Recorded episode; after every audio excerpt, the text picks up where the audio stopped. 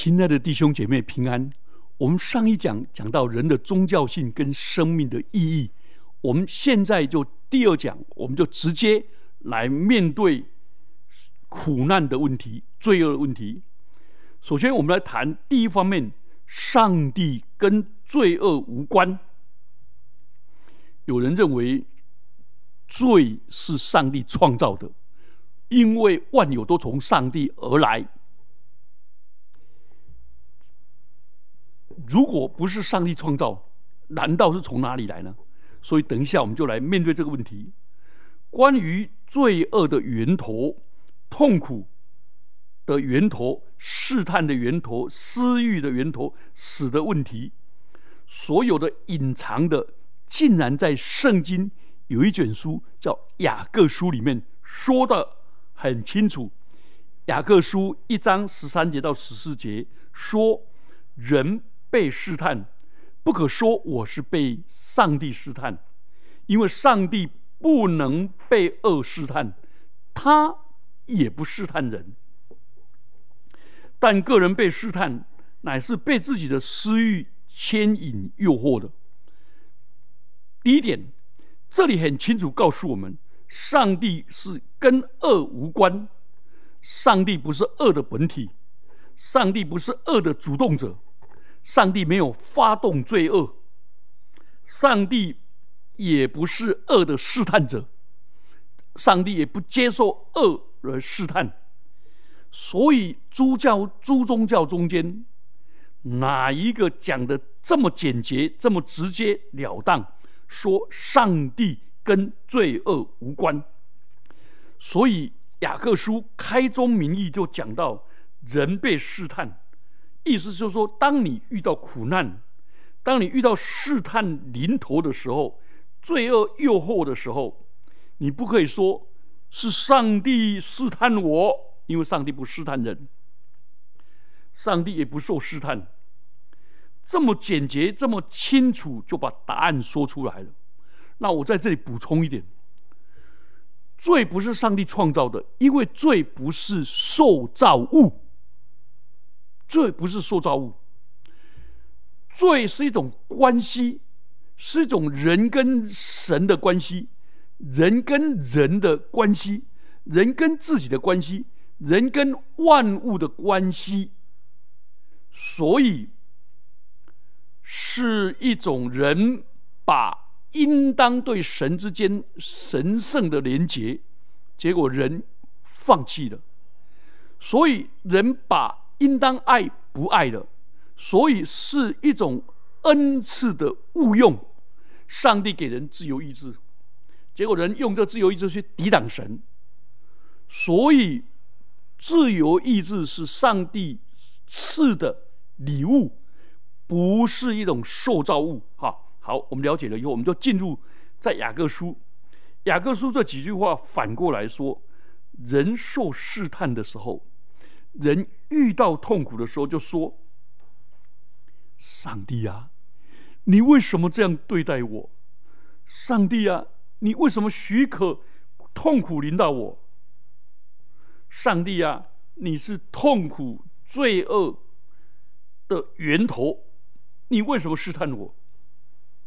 或者说，魔鬼试探我，上帝为什么不帮助我呢？所以刚才。”这句话的反过来是这个意思，但是如果你要了解的话，要从别的进入，别的 approach 进入去了解何谓试探、犯罪、堕落，因为上帝不试探人，也不被，也不被试探。好，那我们知道上帝无关，接着我们来谈另外面向。上帝的全能跟全善，好利这一来都把上帝的全能跟全善拿来一起谈，并且并列，而且最后的结论是：上帝无法兼顾全能跟全善。人一遇到苦难，就会想到这个哲学的神学的大难题。如果真的有上帝，为什么他跟罪恶无关？为什么跟苦难无关？难道上帝不能解决罪恶的难题吗？他不能排除罪恶吗？他不能拦阻罪恶吗？他不能阻止罪恶跟试探临到我的身上吗？所以就产生了两种结论：第一个，上帝啊，你若是全能的，竟不能改变这有罪恶的世界，那你就不是全善的。你有能力，但你做不好。你有能力，却让苦难存在；你有能力，却让罪恶存在。所以你的心并没有全善，没有慈悲、怜悯跟爱。你容许你所塑造之物在那边受苦，啊，你有能力不用？你能解决问题不解决？这就是结论一：上帝不是全善的。好，结论二：如果上帝是全善的本质，他没有不好的动机，他是完全良善的。那为什么这世界有苦难呢？为什么这世界有试探呢？为什么这世界有罪恶呢？你非常良善呐，你想解决啊，你想。除去呀，你想怜悯呐，爱呀，但是你心有余而力不足，你爱莫能助，因为你想帮助嘛，但是为什么解决不了？就是你不是全能的，所以人遇到苦难，就把全能跟全善这两个来论上帝。就发现不能两全，要么上帝是全善的，但爱莫能助，心有余而力不足；要么上帝是全能的，但是他冷心，他残忍、残酷，眼睁睁看你受苦，看你受难，看你被罪恶辖制。他就是不伸手帮助，不怜悯，所以他不是全善的。今天对于神，今天对于神对有罪恶跟痛苦的世界的关系，就在这两个难，这两个难处就在那里。要怎么解答？求主帮助我们。所以人常掉在这两个无法协调的矛盾中，要么就认为全能的上帝缺乏善意，又不要；要么就是全善的上帝缺乏能力。好，另一方面，有虔诚的基督徒遇到这样的难处，他就产生了一种谬误：当罪人。他就可怜上帝，他说：“上帝，我原谅你，因为你实在很好，但你连你都没有办法。可怜上帝，不然就就对上帝说：‘上帝啊，你大有能力，可是你根本没有心把这世界搞好，所以让这世界越来越糟。’这是一种谬误，他在可怜上帝。另外一种谬误。”就是原谅上帝，上帝啊，我相信你是有能力的，但是你不愿意吗？那我也不能勉强你，我只好顺服你。既然不愿意，那表示你的心不好，那我原谅你。或者说，上帝啊，你大有能力呀，你大有慈悲啊，良善的啊，但我也不能怪你，因为你能力不够，我原谅你。这种对上帝可怜跟对上帝原谅，都不能了解上帝的本性，对上帝是极其羞辱。好，接着我们就进入如何解决这个问题。因为过去都把全善跟全能这两个放在一起，产生对立，那我们现在来了解第一个了解，第一个，我们要把上帝的全能跟上帝的主权配合在一起思想，才能够找到答案。什么意思？上帝的主权、上帝的全能跟上帝的主权配合，而不是上帝的全能跟上帝的美善配合，不对。上帝有能力。那为什么不做？不是上帝的恶，不是上帝不善，而是上帝有主权。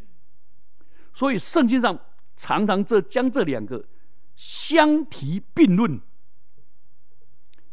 来，有一个长大麻风的来到耶稣的面前，求耶稣向他跪下说：“主啊，你若肯，必能叫我洁净吧。”这这个麻风病人的患者，他知道上帝的儿子耶稣基督能，但只等到他肯肯，所以能跟肯配合才有成就。主啊，你能医好，我相信。你肯不肯医我好呢？如果你肯，就叫我洁净吧。结果耶稣就动了慈心，伸手摸他说：“我肯，你洁净了。”主的回答是：“他能，他也肯结合。”意思是说：“我现在把我的能力彰显出来，你洁净吧。”所以，当还有罪恶跟苦难、邪邪恶存在猖獗的时候，你要知道。我们是来到神的能跟神的肯之间，还有一个就是时间的因素。那如果这两个一对照以后，我们就产生了几个新的结论。刚才的结论是把全善跟全能凑在一起，就要么就全善，要么就全能，只能二择一；要么就变成可怜上帝，要么就变成。原谅上帝，这两个进入都不对。那我们现在怎么做呢？啊，第一个，我们要了解上帝能不能是跟他主权肯不肯这两个结合。那这两个结合的时候，我们第一个，我们不能强迫上帝回答说：“你既然能，那你为什么不肯呢？”因为上帝有自由，上帝有主权。他有自由、有主权启示你，让你知道他为何不肯。上帝也有自由不启示你，不让你知道他为什么不肯。如果一个没有主权、没有能力的上帝还是上帝吗？根本不是。所以我们要弄清楚这一方面。好，第二方面，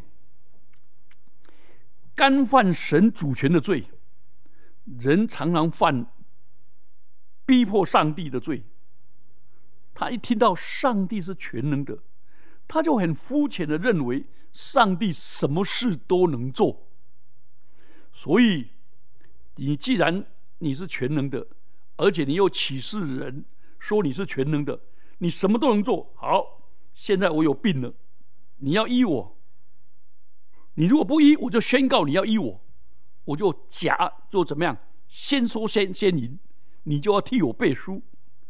如果你逼不，你如果不依我，你就是骗人，你就不是全能的，你讲话不算话。这种上帝我不要。结果你有没有发现前面这些对话呢？就变成他在审判上帝了。我们常常犯了这种干犯上帝主权、强迫上帝的罪，我们还不自觉。啊，另外一种更糟糕，是追讨上帝的罪。上帝啊，你自己既然是全能的，那你一定要照我的意思表现出你的全能。你为什么做不到呢？上帝啊，你是全能的，又是全知的，你知道我要犯罪啊，你为什么创造我？你是全能的，为什么不解决我的困难？所以这里讲的罪。就是对上帝主权的干犯，用上帝的启示来追讨上帝。第三种就是这个更糟糕，就是人扮演上帝，要指挥上帝，要约束上帝，要命令上帝，要控制上帝，照我的意思去行，为我服务。他们常说：“你是全能的上帝，请你为我做这个，为我做了，为这那个。”那现在还有一种祷告：“上帝啊，我宣告你要做什做什么什么。”我宣告了，你就要跟着我做，帮我背书。这个是好可怕，怎么会变成这样子？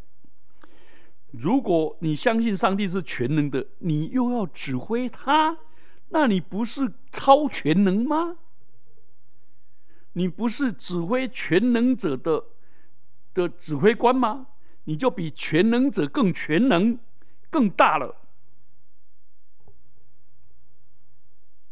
所以，真正的基督徒、真正的信徒是主啊！如果你是全能的，呃，如啊不，主啊，你是全能的，但如果你不肯，我还是愿意顺服。信是包括顺服，这样子了解吗？把上帝的全能跟上帝的肯结合在一起，而上帝的肯就是上帝的主权。我们不要去越过上帝的主权，也不需要去问为什么。因为上帝有权启示，也有权不启示我们。好，接着我们要来了解什么叫上帝的全能。上帝的全能，在我初中还没有信耶稣以前，我那时候读了殷海光的《怎么辨别是非》那本书，我就喜欢用殷海光的话来套基督徒。请问上帝是不是全能的？他说是啊。那他能不能造一个他推不动的石头呢？他说哦，能。上帝能，可是他推不动啊，那也不是全能的。哎，那不能，那不能，那上帝更不是全能的。我以为用这个逻辑的观念可以打破天下无敌手，但请注意。上帝创造逻辑，他不会被逻辑所困，同意吗？就好像我发明的脚踏车往前走，我也可不可以发明脚踏车往后走？好，上帝是超越逻辑的，但是请注意，刚才那句话在问的时候，你有没有发现它是矛盾的？上帝如果是全能的。他能不能在逻辑里面 P and 非 P 就是矛盾嘛？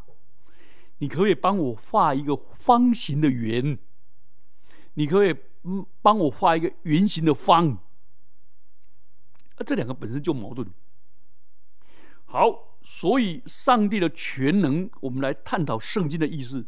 上帝的全能是指着上帝的丰盛。也指着上帝跟人的关系。我信上帝全能的父，所以真正的意思是，上帝是丰富的，一切美善的恩赐，一切善的力量，都是从他而来，而不是他什么事都会做，他什么事都能做，而他现在就要帮我做，把上帝的全能。变成他是阿拉丁神灯的灯奴来为我服务，啊，这不是。好，这是上帝全能的真正意思。另外，上帝全能也有反核性的意思，不是他能做什么，然后就说那为什么有瞎眼的？为什么有耳聋的？为什么那个人哑巴？医好所有人。变成没有哑巴、没有盲人、没有瘸腿的、没有耳聋的，那这样的话，上帝才是全能的。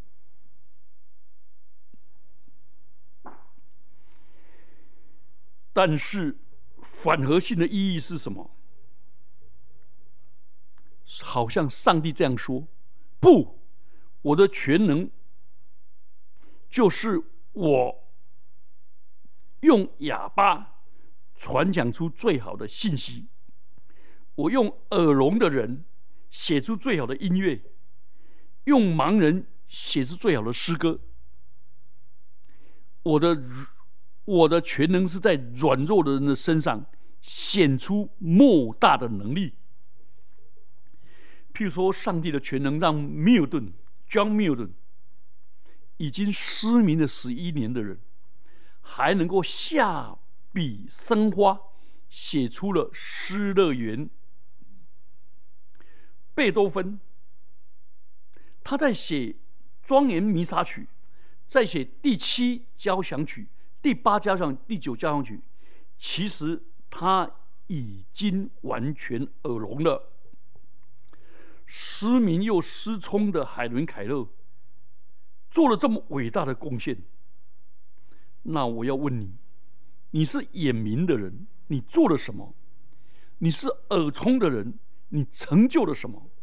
你是嘴快的人却乱讲，所以罪人问上帝的那些问题，不是我们该问的，是上帝该问我们的。我们来看耶稣基督的全能表现在他的反合性。全能的上帝既然拯救那不可能得救的人，那是真的是全能。首先，我们来看耶稣在十字架上最先拯救的是十字架上的强盗。全能的上帝。叫最卑微的人登到最高处，使最没有盼望的人与耶稣基督一同先到乐园里去享受，而上帝却不愿意救那个祭司长，那个读了圣经滚瓜烂熟、自以为意，却从来不了解上帝的。所以耶稣曾经说：“耶稣对那些人说，凡。”称呼我主啊主啊的人，不能都进天国，唯独遵行我天父主旨意的人才能进去。当那日，必有许多人对我说：“主啊，主啊，我不是奉你的名传道，奉你的名赶鬼，奉你的名行许多异能吗？”耶稣就说：“我明明的告诉他们说，我从来不认识你们。”你们这些作恶的，离我去吧！马太福音七章二十一节到二十三节，我们看耶稣在十字架的前后，那些见证耶稣的人，都是外邦人，被轻视的人，局外的人。祭司长说：“你敢说你是上帝的儿子吗？死吧！”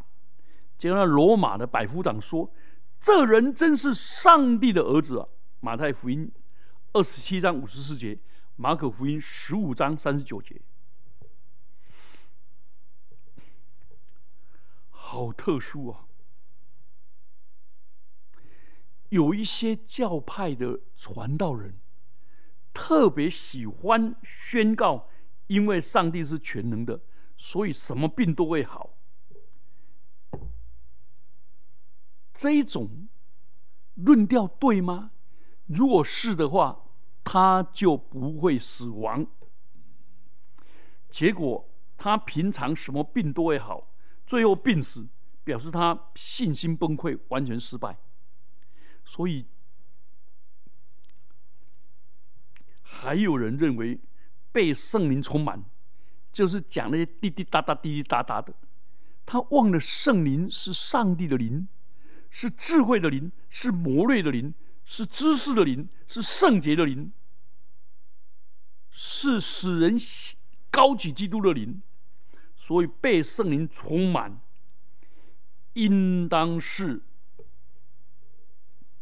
充满了智慧的灵，充满了知识的灵，充满了圣洁的灵，充满了神话语的能力的灵，这样子才显出上帝的全能。所以，对上帝全能的误解，就是想用上帝全能这句话套住上帝，然后呢，使役他替你做这个，替你做那个，做你的仆人。上帝全能的上帝不是听从你的，他是用他的权柄，用他的主权来掌管你，不是听你指挥让你利用的，是使用你成为容神一人的工具。好，我们这样的了解吗？这样的一个进入。第二方面，我们来谈苦难的价值跟人的责任。如果人上帝是全能的，又是全善的，为什么容许苦难呢？这里就涉及两个问题。第一个是苦难的价值。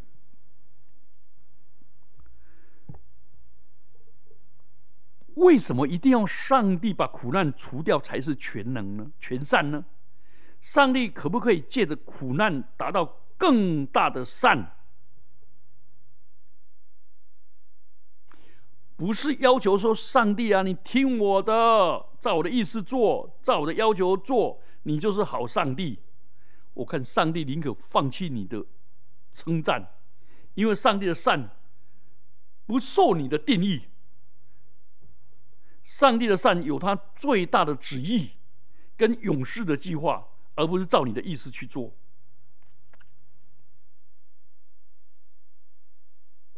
如果上帝许可人有苦难，并非上帝没有能力，也不是上帝没有良善。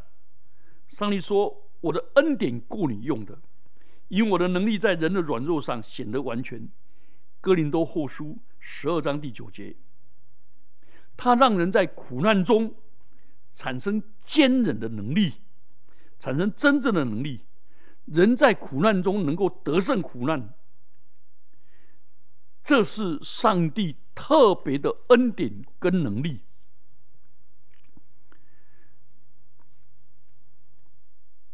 而且，上帝在苦难中。他也让人我们了解我们人的自由的责任。每一个人都很喜欢发表意见，表示自己很行，自己很会，都爱都喜欢指挥人家，说我想最好你要这样，最好那样。为什么照你的意思才是最好？我们最大的问题就是连上帝都要听我的指挥。上帝啊，你最好这样，最好这样，最好那样。那这样上帝还是主吗？你就变成主了，所以很多人在苦难中，是因为他滥用自己的自由，他走错路了，所以他在苦难中，上帝就让他尝了自由当尽的责任，所以他就为他自由付出了代价，当受的苦果，所以。他就接受苦难的磨练，然后了解自己的败坏，体会到自己的软弱，然后让他悔改、更正、调整脚步，使他的一生一世更老练、更成熟、更忍耐，而活出新的样式。好，我们了解了这两个，由我们最后一个来谈，从时间来明白神的旨意。神永恒的旨意要怎么调和呢？我们需要在时间的当中一步一步的顺从。我们暂时所看到的，因为许多事情还没有成就，不等于永恒。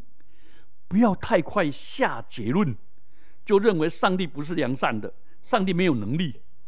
很多事情需要时间，需要时间，而时间就需要等候。时间是一个过程，过程不是现象。所以，上帝创造时间，又在永恒中定下他美善的旨意。所以，上帝要借着时间的过程，让他永恒的旨意借着他的引导能够完成，而不是上帝马上照你的时间，你说了算，照你的时间来做。所以，上帝不给你，不是上帝没有能力。上帝现在不做，不是上帝不良善，所以我们要忍耐这个过程。所以，等候、跟祝福、仰望、跟依靠，这是我们在时间的范畴里面所要学习的。有一个牧者，他处理事情比较慢，就被批评：为什么这么坏的人？你当个牧者不赶他出去？为什么不讲话？那个牧者说：“我的时候还没有到。我处理事情不是单一面相。”要从多面向去思考，不是一刀切就可以快刀斩乱麻。我要了解，好像我要了解一个癌细胞蔓延到什么地方，而不是马上切，而是斩草除根。所以，摩西四十岁的时候，学会了埃及一切的学问，说话行事都大有能力。但上帝没有用这个莽动的少年青年，上帝让他在经过四十年，虽然才干过人，虽然才华充足，但上帝要等他四十年。大卫年少的时候就被沙穆尔高立为王，但是他要等到三十年才登基，这十多年的等候期。流离失失所，大扫罗一直追索他的命，他像野狗一样被追赶在旷野，他如同丧家之犬，到处流离，流浪可怜。等到扫罗王死了，才能够做王。耶稣基督十二岁上圣殿，一面听一面问，充满了大智慧。但是还是等到三十岁才出来传道。所以，当你现在在痛苦、在受试探，或者掉在可怕的罪的时候，不是神试探你，苦难一定是从你而来。可是你没有能力。雅各说：“你不要说我受上帝试探，你反倒要求上帝啊。”给我恩典、坚忍、忍耐，上帝啊，给我智慧去接、去突破、去改变。当然，你也可以祷告说：“上帝啊，也可以给我怎么样？非超诸在己的，我就忍耐等候；超诸在己的，我就全力以赴。”我们一起低头祷告。亲爱的主，我感谢你，你太伟大了！不但是全能的，不但是全善的，你更是引导历史，在时间的过程当中，把人引到你永恒的旨意里面。主啊，求你赦免我的罪，幼稚的罪，自意的罪，以偏概全的罪，不遵从主的罪，不顺从你的引导，不等候你的时间的罪。求主帮助我，从今以后。更深的明白你的旨意，奉基督耶稣的名祈祷，阿门。